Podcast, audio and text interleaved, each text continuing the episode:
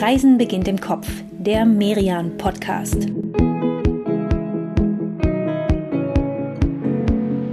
Hallo, liebe Hörerinnen und Hörer, herzlich willkommen zu einer neuen Folge von Reisen beginnt im Kopf, dem Podcast des Reise- und Kulturmagazins Merian. Mein Name ist Katrin Sander. Hier bei Merian arbeite ich als stellvertretende Chefredakteurin und Host dieser Podcast-Reihe gemeinsam mit meiner lieben Kollegin Inka Schmeling. Ja, hallo auch von mir, liebe Hörerinnen und Hörer. Und hallo, liebe Katrin. Wir beide, wir haben uns ja jetzt auch schon echt seit ein paar Tagen nicht mehr in echt gesehen, sondern nur in, in Videocalls. Ja, leider, leider. Jetzt hat's uns auch erwischt, beziehungsweise mich nicht, aber meinen Sohn und wir anderen, wir bleiben alle aus Vorsicht trotz geboostert mal schön in den eigenen vier Wänden, bis das vorbei ist. Von daher umso schöner, liebe Inka, jetzt mal ein knappes halbes Stündchen mit dir dieser Quarantäne hier zu entfliehen und eine von diesen Podcast-Kopfreisen zu unternehmen, wie wir sie ja jetzt schon, ja, jetzt schon fast zwei Jahre miteinander machen. Ne? Und eigentlich sagst du ja, Inka, von der ersten Folge an, wir müssen unbedingt mal nach Kopenhagen. Ja, das müssen wir auch unbedingt. Und heute ist es jetzt endlich soweit. Heute reisen wir beide gemeinsam mit euch, liebe Hörerinnen und Hörer, in eine meiner absoluten Lieblingsstädte. Erzähl mal, warum ist das denn eigentlich so, Inka? Was hat diese Stadt, das dich so begeistert? Oder da weiß ich gar nicht, wo ich anfangen soll, Katrin. Vielleicht muss ich vorweg, äh, ja, einmal gestehen, ich, ich bin bei Kopenhagen wirklich nicht so richtig neutral. Ich habe da nämlich mal, mal einige Wochen mit meinem Mann und mit unseren beiden Kindern gelebt. Und ja, unser Sohn war da gerade vier geworden, unsere Tochter ein Dreivierteljahr alt. Und mein Mann und ich, wir hatten unsere Elternzeiten so gelegt, dass wir einen ja, so einen guten Monat sogar, gemeinsam frei hatten. Und den haben wir dann in einer sehr süßen Dachwohnung in Kopenhagen verbracht, im Viertel Arme. Da höre ich aber schon so eine gewisse Nostalgie raus bei dir, Inka. Hm? Ja, kann gut sein. Das alles, das ist ja jetzt auch zehn Jahre her. Ne? Wir haben hier mittlerweile einen Teenager zu Hause und, und eine Zehnjährige und ja, die, die Zeiten, als wir die beiden im Christiania-Rad vorne in dieser Kiste durch Kopenhagen gefahren haben, die sind lange vorbei. Wahrscheinlich würden die beiden gar nicht mehr da vorne reinpassen in diese Kiste, aber. Ist ein lustiges Bild, sich vorzustellen, dass sie da drin sitzen in dem Alter. Ja, wahrscheinlich müssten sich ganz schön stapeln, glaube ich. aber ja, umso schöner, dass wir, wir beide jetzt zurückkehren, Katrin, im Kopf. Ja, du hast ja wirklich jetzt schon mehrere Wochen hier gelebt. Ich kenne die Stadt auch ganz gut. Und ich glaube, ehe wir beide uns jetzt mit Tipps überschlagen, wo wir hinwollen und wo wir euch hinschicken, liebe Hörerinnen und Hörer, machen wir es heute mal ein bisschen anders und stellen euch in dieser Episode Episode einfach mal drei Orte ein bisschen ausführlicher vor. Drei Orte, die ihr wahrscheinlich hoffentlich noch nicht alle kennt und drei Orte, an denen man diese Stadt ganz gut erklären kann. Also so ein bisschen drei Prototypen für den ja, Kopenhagener Way of Life, oder? Ja, genau. Drei Orte, drei Facetten einer Stadt. Klingt gut, aber mir fällt es immer noch schwer. Ich weiß irgendwie gar nicht, was ich da aus, auswählen soll bei diesen vielen tollen Orten. Wir machen das mal auf die spontane Art. Was ist denn das erste, Inka, was dir in den Sinn kommt, wenn dich jemand fragt, warum du Kopenhagen so magst? Also einerseits auf jeden Fall das Fahrradfahren. Ne? Also das ist ja wirklich äh, ja, unfassbar äh, einfach in Kopenhagen und, und äh, schön. Dann die hübschen Fischerhäuschen am Nyhavn, Smörrebräut auf jeden Fall, aber ah, ich glaube echt vor allem vor allem Design, oder? Also coole Möbel, cooles Geschirr, coole Häuser. Ja, siehst du, da haben wir es doch schon. Dieses, ja, dieses Gespür für Design, ne? das haben die denen wirklich und vor allem hier in der Hauptstadt Kopenhagen ist das total augenfällig. Und ich glaube, das ist der Punkt, wo wir jetzt mal ansetzen. Ja, ich meine, die Stadt, die hat auf eine Art ja auch, auch ein bisschen Glück gehabt einfach. Ne? Also Kopenhagen ist seit fast 600 Jahren Hauptstadt von Dänemark, also hat in dieser Zeit natürlich auch wirklich tolle Architekturschätze angesammelt. Schlösser, Parks, Kirchen, eine wirklich sehr hübsche Altstadt. Klar, die kennt man ja auch, aber Kopenhagen, das wächst eben auch mit einem ganz eigenen Stil und das kann man nirgendwo so gut beobachten wie in Örestad. Das ist nämlich Kopenhagens neues Viertel ganz, ganz tief im Süden der Stadt. Da fahren wir jetzt mal hin. Vom Zentrum aus sind wir in gut zehn Minuten da mit dieser hypermodernen, fahrerlosen S-Bahn bis zur Haltestelle Westermager. Und wenn wir da aussteigen, da sehen wir viel, viel Baustelle. Ja, aber man sieht auch so ein bisschen, ja, wie soll man sagen, die, die Zukunft des Wohnens. Äh, denn hier steht zum Beispiel das Haus, das die Jury des World Architecture Festivals mal zum besten Haus der Welt gekürt hat. Und Katrin, du hast mal drin gewohnt, richtig? Ja, genau, ein paar Tage nur, aber die waren wirklich schon großartig. Wir hatten uns in diesem Haus eine Wohnung gemietet zu fünft. Das Haus heißt Achthaus auf Deutsch. Eight House nennt man es hier auf Englisch meistens und wurde entworfen vom Architekten Bjarke Ingels. Das ist einer der ganz großen unter Europas Architekten, ein Däne. Und zu diesem Eight House, da pilgern wirklich Architekturfans aus der ganzen Welt. Ja, und dieser Bjarke Ingels, ne, der ist ja, ja nicht nur einer der, der ganz Großen, sondern irgendwie gleichzeitig auch so ein so ein echt cooler Typ, der wollte eigentlich Comiczeichner werden, hat dann später tatsächlich ja sogar auch sein großes Architekturmanifest als, als Graphic Novel veröffentlicht. Ja, der ist halt schon so ein Provokateur, ne? Einer, der gerne mal alles auf den Kopf stellt, anders macht. Und das sieht man auch an diesem Eight House. Da sind knapp 500 Wohnungen drin und ihr könnt euch das vorstellen, liebe Hörerinnen und Hörer, ähm, als hätte man so einen rechteckigen normalen Häuserblock mit einem Innenhof grünen Innenhof. Und dann stellt ihr euch vor, ihr packt diese beiden kurzen Seiten des Rechtecks und dreht die so richtig krass gegeneinander, dass man eine Acht hat. Und dann ziehen wir sozusagen noch das obere und das untere Ende dieser Acht vorsichtig unterschiedlich hoch. Und so in etwa sieht es aus, das Eight House. Das klingt so ein bisschen wie, wie Basteln mit Knet oder mit Fimo, aber ja, in echt äh, sieht es wirklich spektakulär aus. Ist auch, auch ein riesiger Bau hier, ne? Ja, total. Das ist eher sogar ein, Dorf als ein Haus. Davor liegt noch so ein kleiner See. Du kannst da Boote mieten, wenn du im Haus wohnst. Unten drin ist ein Café, da gibt's dann auch den Schlüssel für die Boote. Ja, und das Großartige ist, du kannst dieses Eight House quasi hochspazieren. Denn diese Steigung der Acht, ne, die ist ganz sanft und es gibt so einen schwarz-weiß gepflasterten Weg, der führt in so leichten Schwüngen über einen Kilometer weit ganz langsam hoch bis zum zehnten Stock, vorbei an Terrassen und Balkonen und dann oben hast du einen Wahnsinnsblick. Ja, und was ich total sympathisch finde bei dem Haus, das ist ja eigentlich für, ja, für so, so geplante, äh, ich sag jetzt mal Hochhäuser, das, das wird dem Ganzen ja nicht so richtig gerecht, aber ne, das ist ja eigentlich eher ungewöhnlich, ist, dass hier wirklich jede einzelne Wohnung ihren ganz eigenen Grundriss hat. Ne? Es gibt keine zwei Wohnungen, die gleich sind. Und ja, das Ganze ist hier eben nicht Form follows Function, sondern es ist eher so, als wollte man, man ganz bewusst mit solchen Regeln brechen. Genau, alles anders machen, aber eben nicht nur anders, sondern besser machen. Ne? Die Leute, die hier wohnen im Eight House, so habe ich das erlebt, die sind echt stolz drauf. Die stellen sich zum Teil damit vor, hey, ich, ich komme aus dem Eight House. Und dabei ist dieser Bau ja echt nicht das einzige Leuchtturmprojekt hier in Örestad. Das ist ganz irre, denn, denn dieser neue Stadtteil mit diesen futuristischen Häusern, der, der wird ja erst gegen Ende des Jahrzehnts so richtig fertig sein. Gleichzeitig ist er eine Spielwiese für Star-Architekten und grenzt dabei direkt an ein Naturschutzgebiet. Das heißt, du hast jetzt Kopenhagens Zentrum in zehn Minuten mit der S-Bahn und vor deiner Tür weites Grün. In nicht mal zehn Minuten, in einer Minute. Ja, und auf dieser, dieser Spielwiese für Star-Architekten, ne, wie du das genannt hast, da ja, steht ja auch nicht nur das House, ne? Also allein Bjarke Ingels, der hat hier echt noch, noch ein paar andere Häuser gebaut. Zum Beispiel The Mountain, das sind, sind 80 Wohnungen, die ja so ein bisschen wie, wie Berghütten, kann man fast sagen, sich auf einem Parkhaus stapeln. Oder auch von ihm die VM-Houses, das ist ähm, ja auch so ein, so ein Komplex und der hat vor allem so, so extravagant spitze Dreiecksbalkonen. Genau, das sieht so aus wie Stacheln, wie so ein, wie so ein Igel als Haus. Ja, genau, genau. Und dann hat Bjarke Ingels auch noch außerhalb der Stadt, also das ist nicht mehr in Örestad, aber ich finde es einfach echt auch ein total irres Haus, eine Müllverbrennungsanlage geschaffen.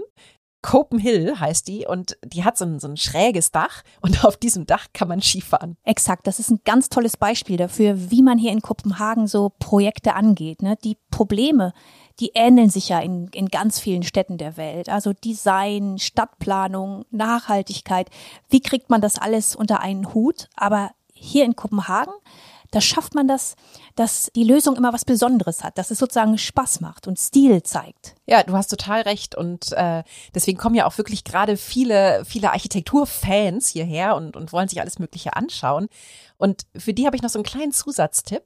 Und zwar gibt es auch ein sehr neues, sehr spektakuläres Haus am Hafen, das Blocks. Und in dem ist unter anderem das dänische Architekturzentrum untergebracht. Und die haben immer eine echt super spannende Ausstellung. Da erfährt man dann eben gerade über, über Stadtplanung ganz viel, aber eben auch über, über besonders herausragende Bauten hier in der Stadt. Da findet ihr, liebe Hörerinnen und Hörer, dann auch viele, viele Adressen, welche Häuser ihr euch in Kopenhagen noch anschauen könnt, wenn ihr euch für Architektur interessiert.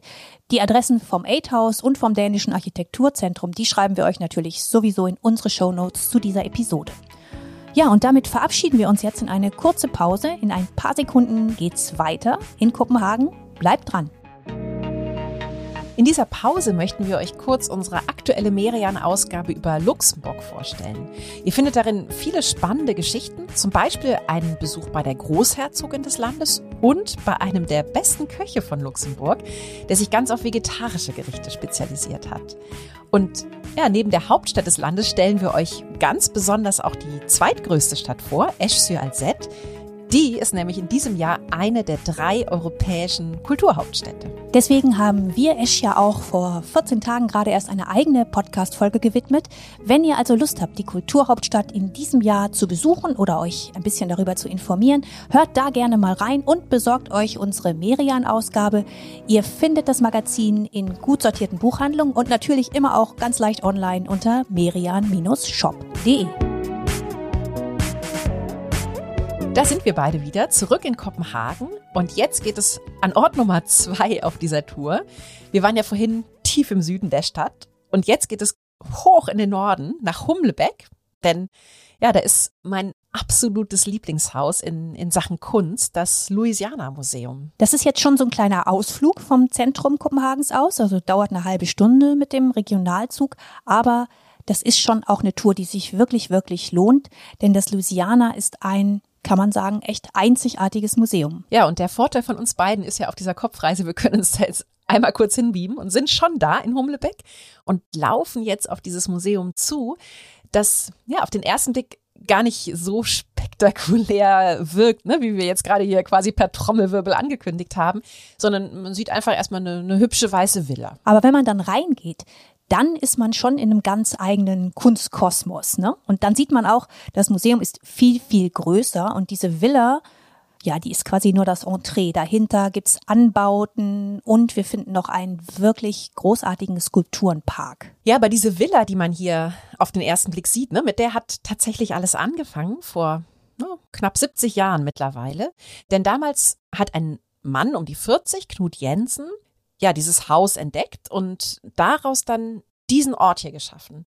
Und ja, vielleicht fangen wir damit deswegen auch mal an und fragen Thomas Bendix vom Louisiana Museum, Thomas, äh, was, was war das denn für ein, für ein Haus, das Knut Jensen hier entdeckt hat und warum hat er es Louisiana genannt? It was built originally by a nobleman and he was uh, also a big uh, botanist. He was very interested in Es wurde von einem Adligen gebaut, der auch ein großer Botaniker war. Er hat Bäume importiert, Obst und Bienenstöcke kultiviert. Es muss ein paradiesischer Ort gewesen sein. Dieser Mann war dreimal verheiratet und alle Frauen hießen Luise. Also nannte er dieses Sommerhaus nach seinen Frauen Louisiana. So he naturally uh, he named uh, his summer villa after the, the wives and he called it Louisiana. Ja, drei Frauen mit dem gleichen Vornamen, das ist mal ein ungewöhnliches Beuteschema, finde ich. Aber dann geht's weiter mit besagtem Knut Jensen, der diese Villa mit dem Garten dahinter einige Jahrzehnte später erst entdeckt hat. Beides war inzwischen dann ganz schön verfallen, aber Knut Jensen, der hat etwas darin gesehen.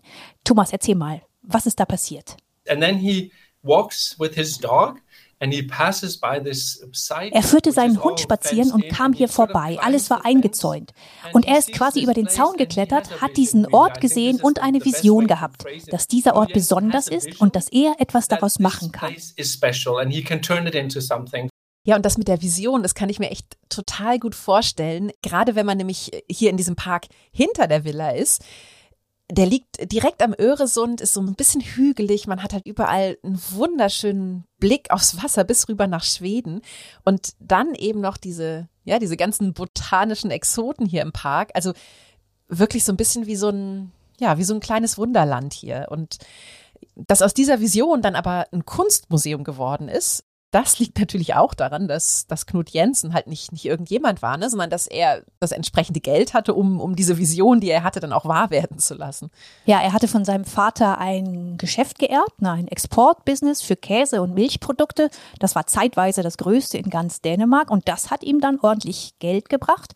Er hat aber außerdem auf seinen Geschäftsreisen, zum Beispiel in die USA, da hat er gesehen, was in Zukunft passieren würde. Also er hat quasi die Veränderungen, die er dort wahrgenommen hat, auf Dänemark, auf die dänische Gesellschaft projiziert. Ja, und er hat ja auch schon gesehen, wie sich, wie sich die Kunst verändert. Ne? Hat neue Kunstströmungen kennengelernt und hatte ein großes Interesse, hatte wohl auch, auch viele, viele Künstler als Freunde. Ja, komm, wir gehen doch einfach mal, mal rein von dieser Villa hier ausgehend und, und da kann man dann eigentlich so eine, so eine richtige Runde hier im Museum drehen. Einen richtigen Parcours. Ne? Also das geht mal Trepp auf, dann geht's wieder unter die Erde. Die Flügel des Museums, die sind so sehr geschickt ineinander verschachtelt. Und die Räume hier, die werden mehrmals im Jahr neu bespielt. Also du siehst hier eigentlich nie zweimal das Gleiche. Die Sonderausstellungen, die sind ganz unterschiedlich. Ja, und das ist tatsächlich auch Prinzip hier. Ne? Äh, Jensen hat dafür so einen ganz, ganz witzigen Begriff geprägt, nämlich das Sauna-Prinzip. Und das heißt so ein bisschen, dass ähm, ja manchmal hat hat man, hat man Kunst, die irgendwie so ein bisschen vielleicht gefälliger ist, Künstler, die man kennt, das ist dann die angenehme Wärme. Aber dann gibt's eben auch Sachen, die, ja, die mal irritieren, die neu sind und das ist dann der eiskalte Wasserguss sozusagen. Ne? Und das gibt's hier beides immer im Wechsel. Ja, tatsächlich ist das alles sehr unterschiedlich, was man hier sieht. Und es wird ja auch nicht nur Kunst gezeigt, ne, sondern eben auch Architekturthemen, Design, Stadtplanung. Das alles bekommt hier immer wieder einen Raum. Ja, guck, und da sind wir auch gleich wieder beim ersten Thema, ne? Architektur, Design, Stadtplanung. Du, ich glaube, das zieht sich wie ein roter Faden durch alle Kopenhagen-Orte.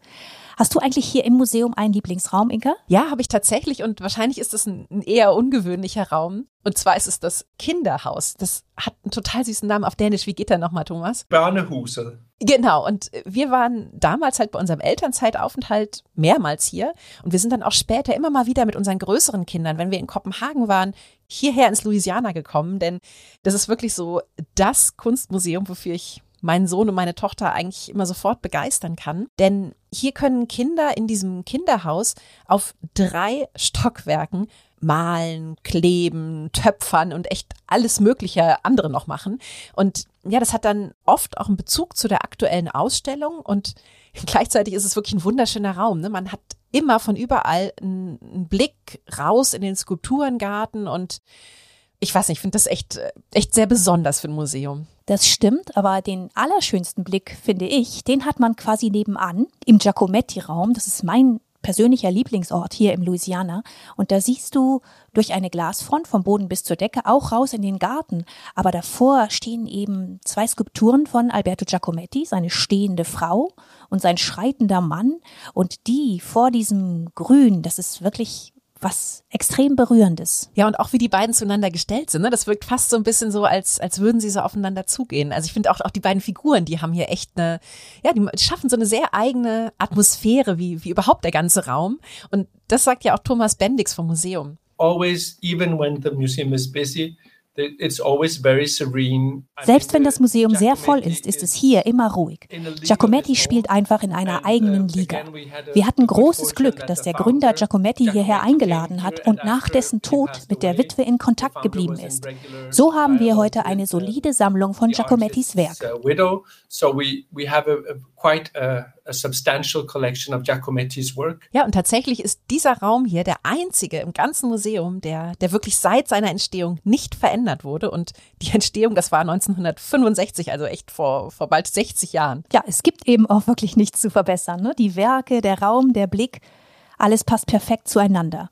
Und so ist das übrigens an vielen Stellen hier im Museum, aber auch draußen. Ne? Da ist dieser ganz schöne abwechslungsreiche Park. Man blickt immer wieder auf den Öresund. Zwischendrin sind die exotischen Bäume, die der Louisiana Erbauer, also der, der Ehemann der drei Luisen, hier damals pflanzte.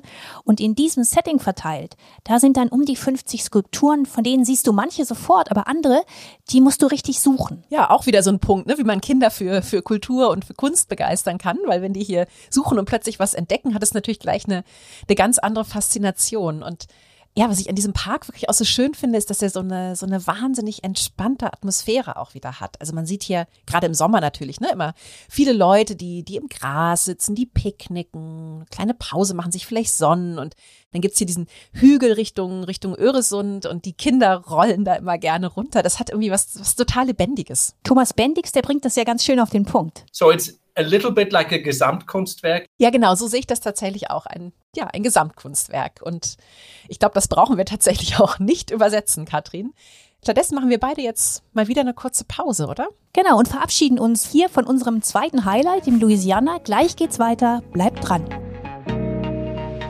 In dieser Pause wollen wir schon mal ein bisschen Vorfreude bei euch schüren.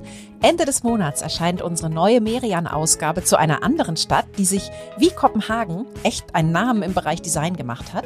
Und zwar Valencia an der spanischen Mittelmeerküste. Valencia ist in diesem Jahr sogar Welthauptstadt des Designs und in dieser Ausgabe stellen wir euch einige der kreativen Köpfe dieser Stadt vor. Wir führen euch zu den nettesten Ecken und wir stellen euch natürlich auch Ausflugsziele in der Umgebung vor. Und wenn ihr vorher schon mal reinhören möchtet, dann ladet euch gerne unsere Episode zu Valencia runter. Inka und ich, wir waren dort erst vor kurzem unterwegs und haben die Altstadt und das charmante alte Fischerviertel El Cabanyal direkt am Meer entdeckt. Wir haben großartige Bauten gesehen und eine Stadt erkundet, die gerade jetzt als Designkapitale wirklich nur so, nur so flirt vor Ideen. Also hört gerne mal rein und gönnt euch eine gute halbe Stunde Auszeit vom Alltag im sonnigen Spanien. So, Katrin, Finale Grande auf unserer Kopenhagen-Trilogie. Was, was machen wir denn jetzt zum, zum krönenden Abschluss? Inka, ich finde, wir gehen jetzt essen. Das ist nämlich auch etwas, womit Kopenhagen mich wirklich überrascht hat. Denn dänisches Essen, muss man ja mal sagen, hat ganz per se nicht so einen guten Ruf für viele. Das sind Hotdogs, Möhrebröt, Mittelalter Käse und Bonbonfabriken am Meer. Das ist aber sehr, sehr drastisch geschildert, Katrin. Ich, ich habe es jetzt mal zugespitzt. Ja, und ich finde aber wirklich ein bisschen zu Unrecht, ne? Denn guck mal, gerade das, das Smörrebröt, das ist ja hier wirklich eine, eine eigene Kunstform mittlerweile. Also es hat mit klassischen Stullen eigentlich nicht so viel zu tun. Ja, eben. Und deswegen wollen wir das ja jetzt auch hier mal ein bisschen richtig stellen, denn die Küche von Kopenhagen, die hat tatsächlich eine echte Revolution erlebt. Und um zu verstehen und um zu schmecken, was da passiert ist, da lud sich uns beiden jetzt mal in das hipste Viertel der Stadt, nach Nörrebrö und da in die Guldbergsgade ins Restaurant Best. Okay, also unsere letzte Station in Kopenhagen und du willst jetzt Pizza essen gehen, echt?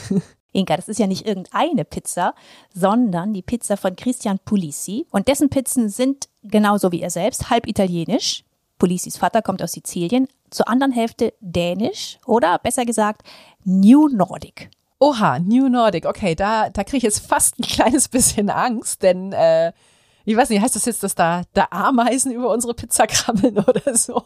Ja, ich weiß nicht, ob, ob ihr vertraut seid mit der dänischen Küche, liebe Hörerinnen und Hörer, aber das New Nordic Kitchen Manifest. So, das hat tatsächlich Anfang der 2000er Jahre ein echtes kulinarisches Beben hier ausgelöst und Aufgesetzt haben das damals die beiden Gründer des Restaurants Noma. Ja, das Noma. Das ist ja ein Haus mit einem Namen wie Donnerhall. Das kennen vermutlich viele von euch. Eine Zeit lang wurde das ja fast schon im Jahresrhythmus zum besten Restaurant der Welt gekürt. Ja, und dieses Jahr gerade erst wieder, ne? Also ganz frisch auch wieder. Es ist aktuell das beste Restaurant der Welt und bekannt ist es geworden durch ja das, was dann auch dieses Manifest eben verkünden wollte, dass man nämlich kulinarische Weiterentwicklung erreicht durch ja durch freiwillige Selbstbeschränkung. Das klingt jetzt so ein bisschen abstrakt und äh, ja wie halt so ein Manifest. Wenn wir das mal runterbrechen aufs Konkrete, dann bedeutet das, man will ausschließlich regionale Zutaten verwenden, saisonale Zutaten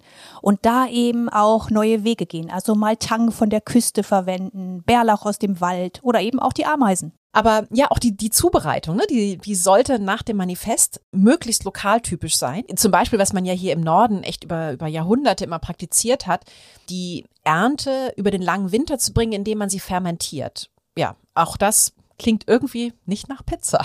Es passt aber dennoch, das wirst du sehen. Komm, wir gehen mal rein in Christian Polisis Best, setzen uns in diesem loftigen Industrieschick-Raum mal an einen dieser roughen, kantigen Holztische.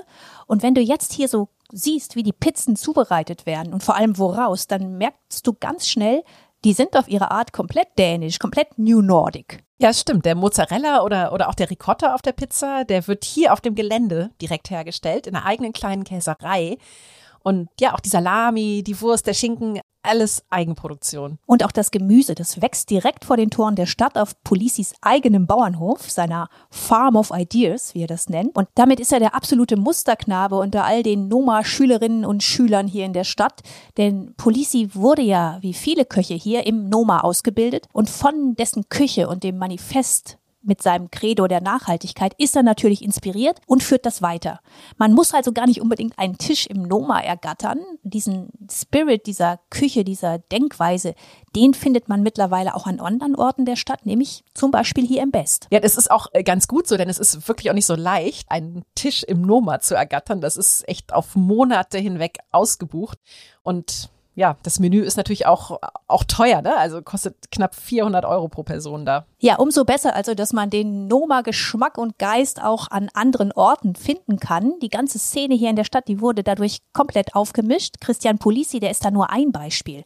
Da ist zum Beispiel auch Rosio Sanchez, eine ganz tolle Köchin. Sie ist mexikanischer Abstammung, wuchs in Amerika auf und war dann im Noma die Sous-Chefin für die Desserts. Jetzt hat sie ihr eigenes Restaurant hier in Kopenhagen und einen Imbiss mit ganz hervorragenden Tortillas, die auch von den Noma-Gründern übrigens hoch gelobt werden. Stellen wir euch natürlich in die Show Notes. Ja, und natürlich auch den Link zu Christian Polisi, der kommt da auch noch mit rein.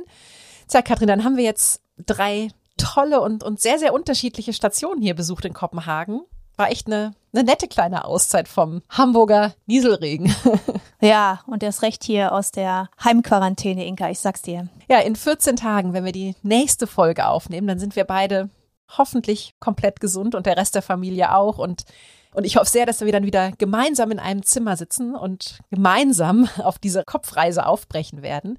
Und da geht es dann nämlich in eine Region, die du dir ganz besonders gewünscht hast. Genau, es geht in die Bretagne. Und oh ja, das wird bei mir extra viel Vorfreude auslösen, denn mein Plan ist im Augenblick im Sommer ganz in echt in die Bretagne zu reisen. Und deswegen umso schöner, dass wir beide jetzt schon mal den Westen Frankreichs vorab erkunden werden. Hoffentlich mit euch, liebe Hörerinnen und Hörer. Und wir hoffen natürlich auch, dass euch dieser Kopenhagen-Trip heute genauso viel Spaß gemacht hat wie uns. Wir haben uns übrigens in den letzten Tagen wirklich auch sehr gefreut über eure Kommentare und Likes, sowohl auf den Podcast-Plattformen als auch auf unserem Instagram-Kanal. Reisen beginnt im Kopf. Schaut da gern rein, wenn ihr wissen wollt, wie die Orte aussehen, an denen wir mit euch hier unterwegs sind. Vielen Dank für eure Aufmerksamkeit, für euer Interesse. In 14 Tagen hören wir uns hoffentlich wieder. Bis dahin bleibt gesund, passt auf euch auf und alles Gute.